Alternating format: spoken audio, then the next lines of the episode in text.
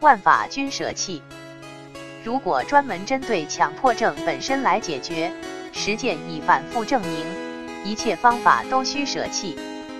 任何方法也没有用，它们根本都是无法消除的。至于为什么一切都是无法消除的，我在上周第一篇文章里的二社交恐怖症康复的关键一，一切都是无法消除的里面已详细阐述，在此不再赘述。实际上，如果专门针对强迫本身来解决，我所知的一切的康复者都已反复证明不，但一切的方法都没有用，而且。你用的方法越多，你反而陷得越深。因此，我们建议大家，从今天开始，把你所懂的所有方法统统全舍弃吧。心理却是一个很虚假的东西，整天在强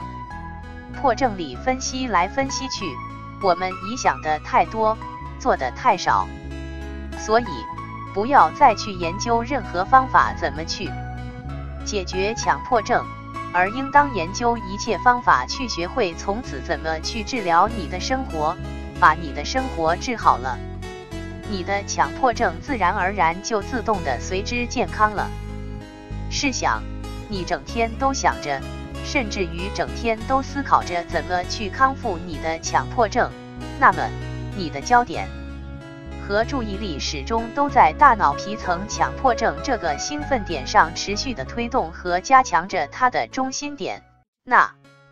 么它又怎么可能会自然的消退呢？如果总是这样，说实话，一千年也消散不了啊。所以忘了你的强迫症吧，不是他抓住你不放，这么多年来，确实是你自己始终抓住他不放啊。伟大的先行者们告诉我们：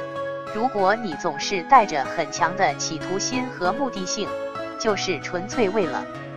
强迫症好了的话，那你的一切行动都是很难好起来的。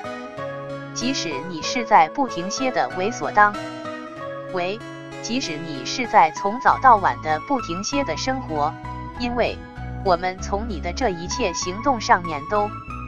只是看到你那如此强烈的执着心，那么如何淡化我们的执着呢？